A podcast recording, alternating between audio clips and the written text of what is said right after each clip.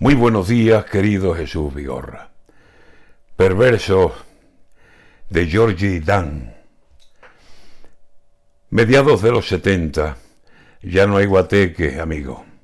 Cruces de mayo y verbenas empezaron su camino para convertirse en ferias, todas vestidas lo mismo.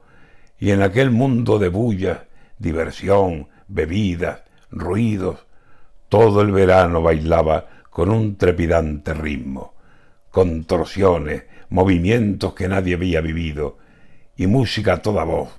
Yo más bien locura, digo. Casetas municipales, casamientos y bautizos, ferias, discotecas, fiestas.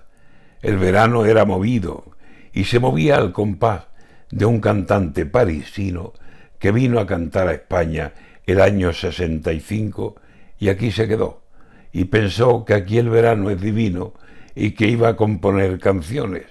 Y fue muy listo, porque las canciones eran de unos temas muy sencillos que procuraba picantes a la par que divertidos.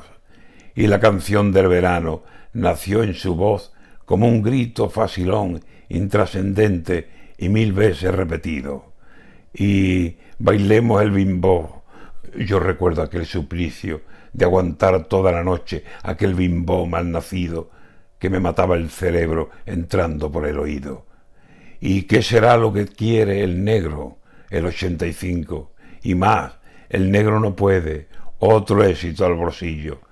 Se llamaba Georgie Dan y era simpático el tío.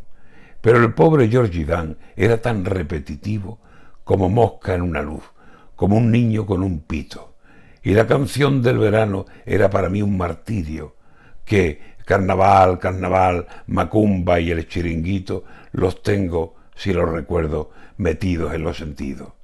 Descanse en paz, Georgie Dan, guarden un silencio artístico y la canción del verano que al fin nos deje tranquilos.